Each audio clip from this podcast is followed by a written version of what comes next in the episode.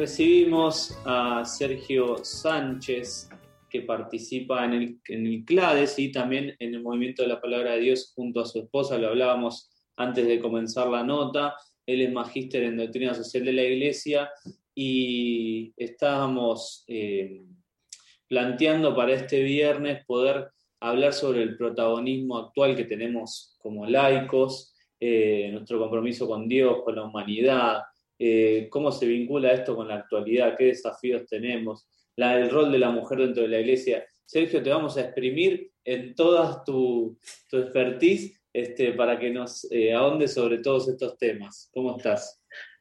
Muy bien, gracias a Dios. Estoy feliz de, la invitación y de participar.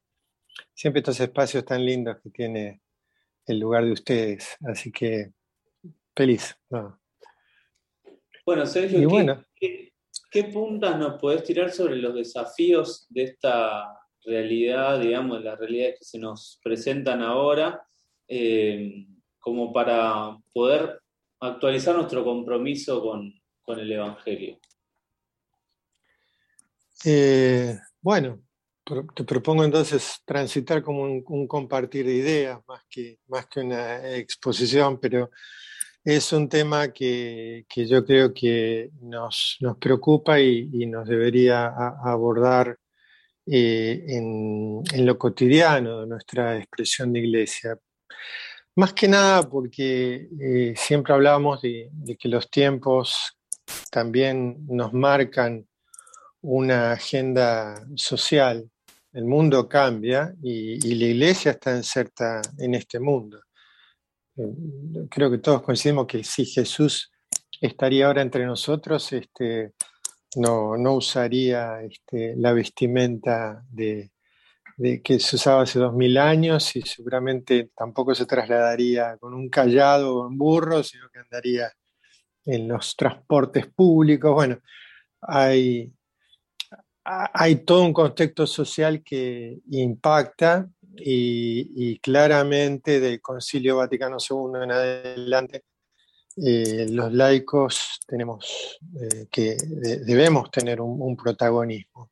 Y lo lindo sería, me parece a mí, que reflexionemos sobre el protagonismo, cómo, cómo, cómo se da, cómo se, se construye, ¿verdad? Este, así es que una primera cosa que, que, siempre me impacta es Viste en el, pasaje de las tentaciones de Jesús en el desierto, habitualmente tenemos como una mirada muy este, de, bueno, Jesús va al desierto, ayuna, se pone en comunión espiritual, se prepara para, su misión y es tentado, ¿no?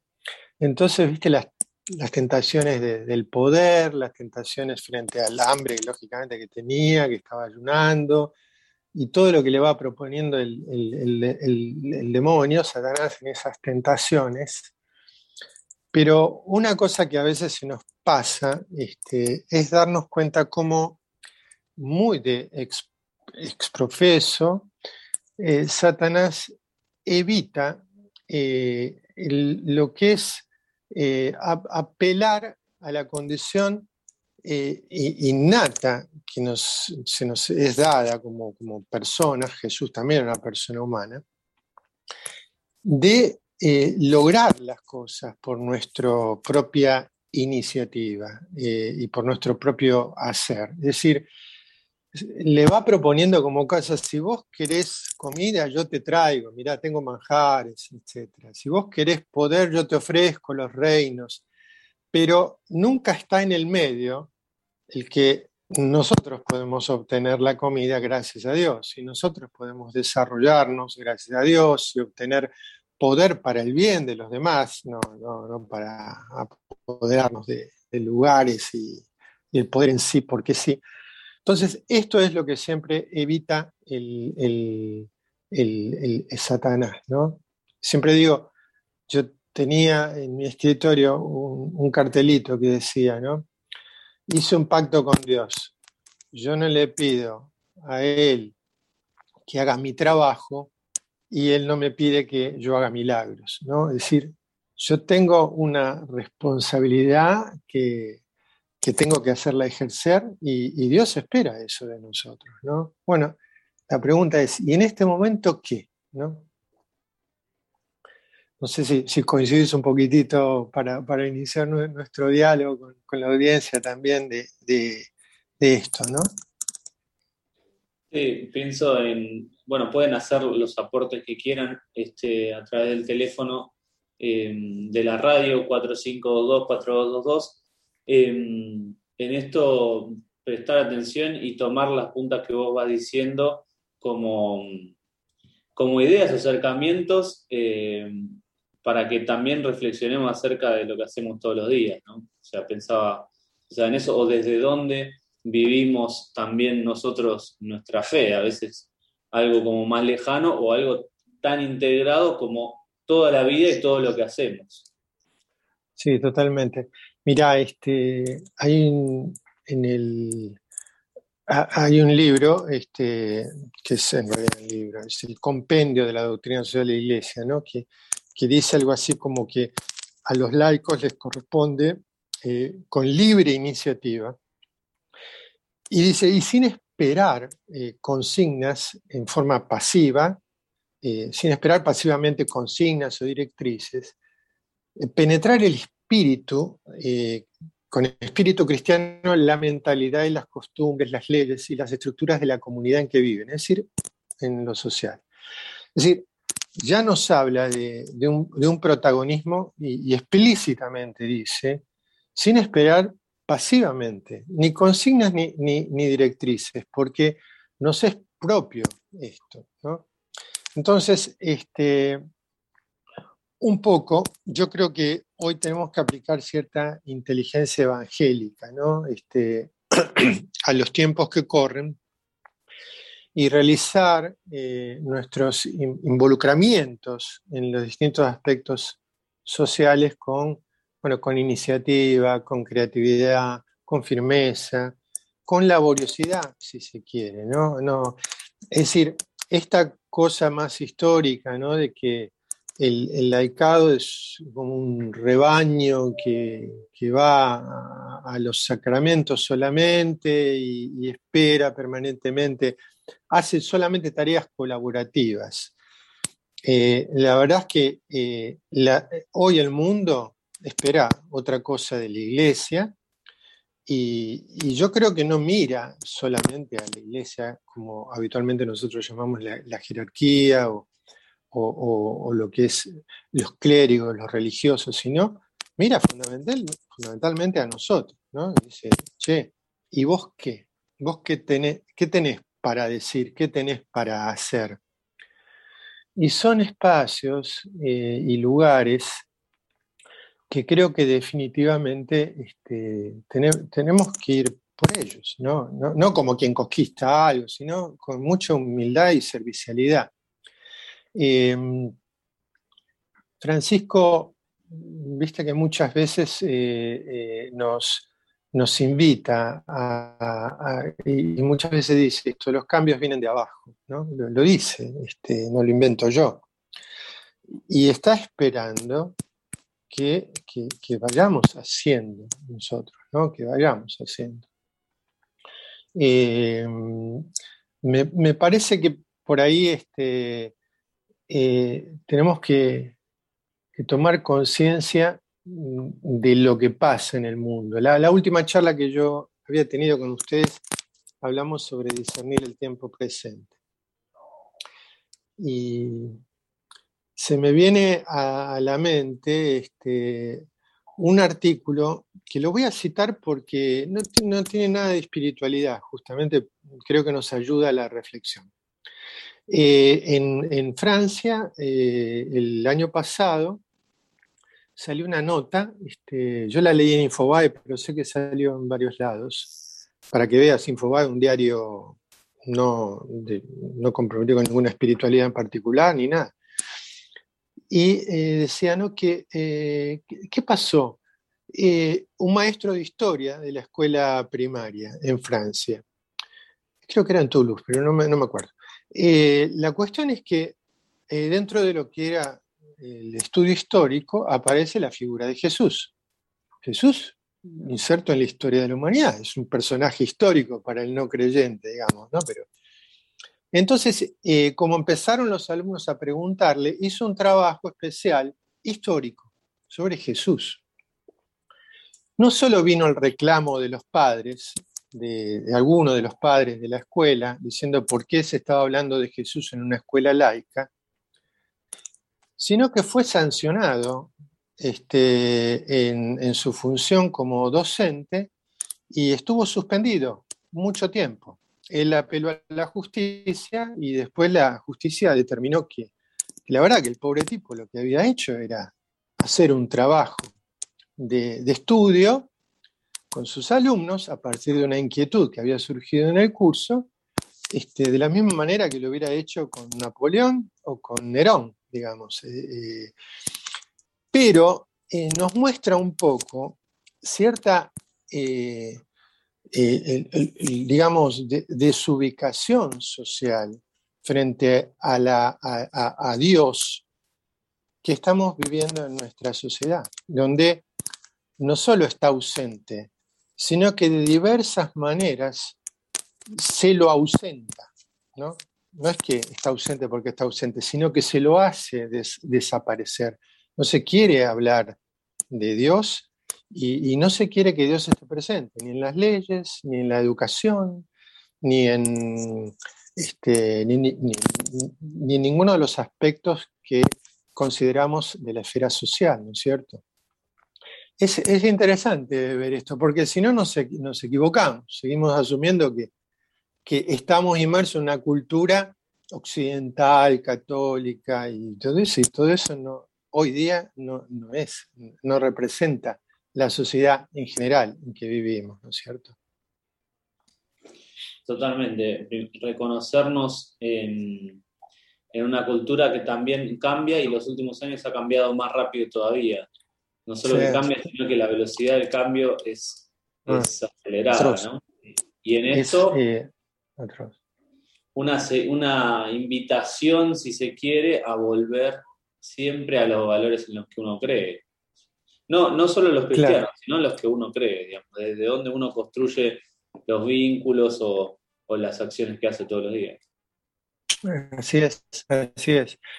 Y, viste, con, yo digo con, compromiso, este, eh, poniendo el, cuerpo en las cosas que hacemos, ¿no? Y con esta inteligencia evangélica que, la llamo yo, pero eh, hay un pasaje también del Evangelio, ¿viste la, piscina esta de Betzata? Cuando está, este, eh, Jesús estaba ahí, había un, bueno, un hombre tullido que pedía, digamos, estaba ahí todos los días y pedía que lo, acercaran y eh, cuando, eh, digamos, se agitaban las aguas de la piscina, se supone que se producían milagros. Ahí tiene esto un contexto más histórico bíblico de sobre esta piscina, esta pileta. Eh, y bueno, eh, Jesús le, se, involucra. Cuando llega dice, ¿qué, te pasa? Y bueno, este hombre le cuenta y le dice, por favor, ayúdame. Jesús lo termina curando, ¿no? Todos sabemos cómo, cómo es ese pasaje. Pero lo interesante es ver que Jesús no siguió de largo, sino que se detuvo y le dio lo que, eh, después de hablar con él, lo que realmente este hombre necesitaba. No lo que él creía que necesitaba, sino lo que realmente nosotros, como, como hijos de Dios, como cristianos, tenemos para dar a la gente. Entonces, la gente a veces se acerca a nosotros o no, pero nos pide determinadas cosas que no son las que necesitan. Son estas cosas que, que a nosotros el, Señor a través de, su Evangelio y su inspiración nos va mostrando que tenemos que tener este compromiso de, llevarlo a, la gente. Este, él la, llevó, es nuestro, maestro, ¿no? pero involucrándonos con el otro. Realmente este, esta, esta suerte de dicotomía entre lo, eclesial, espiritual y la, vida cotidiana del laico eh, no, no, es lo que Dios quiere. No lo quiso antes y menos que menos lo quiere ahora. Me quedo con eso, con la integralidad de lo que significa eh, la vida creyente o la vida de los que llamamos cristianos o religiosos y poder este, ir eh, todo el tiempo reflexionando, haciendo una ida vuelta entre el Evangelio y la realidad. O sea, me quedo, tomo eso de, lo, que nos fuiste compartiendo. Eh, para cerrar, Sergio, nos gustaría seguir charlando con vos en otra oportunidad, arreglando, porque me parece que esto eh, dispara muchísimos otros temas y, podríamos dedicarle a cada tema una, conversación, una charla. Eh, ¿Qué pensás eh, en esta salida, si se quiere, de la situación COVID que a nosotros nos pueda dar una luz de esperanza en, lo que tiene que ver con este, este suerte de agite que tuvo la sociedad y bueno, poder salir mejores, digamos. Eh, es una muy buena pregunta y, es difícil realmente este, contestarla porque es como que todavía no salimos y no sabemos cuándo vamos a terminar de, salir. Eh, por un lado, apelo a la, esperanza eh, y, una, tengo una certeza, como, como dice el Papa Francisco, Dice que de, esta pandemia, de esta crisis, no vamos a salir iguales. O salimos peores o salimos mejores. Esto es textualmente lo que él dice, ¿no? Eh, la verdad que tengo la esperanza de que salgamos mejores. Eh, hay cosas cuando uno ve lo que acontece en el mundo que, la verdad que le, le, quita esta esperanza, ¿no?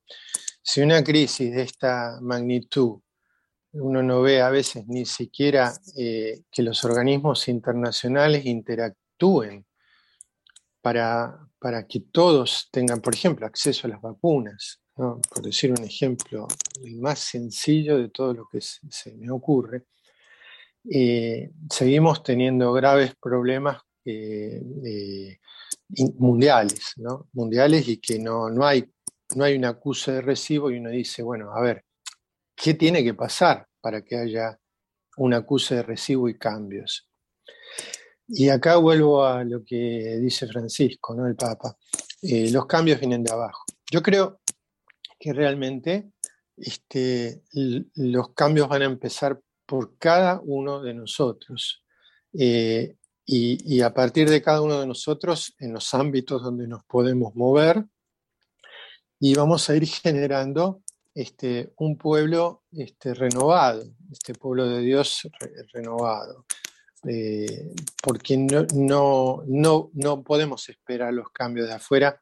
Yo creo que no va a venir ningún cambio de afuera. Lo generamos eh, proactivamente, este, proactivamente nosotros. Yo recuerdo, eh, no sé si tengo un minuto más, los tiempos lo, lo manejas vos porque es así. Este, pero, por ejemplo, ¿viste cuando Jesús estaba en el Sanedrín y lo estaban, lo estaban enjuiciando? Y, le, preguntan en un momento, este, dice, bueno, pero vos sos el, el, rey de los judíos, sos el Mesías o no, porque esa era la causa que buscaban para, para crucificarlo.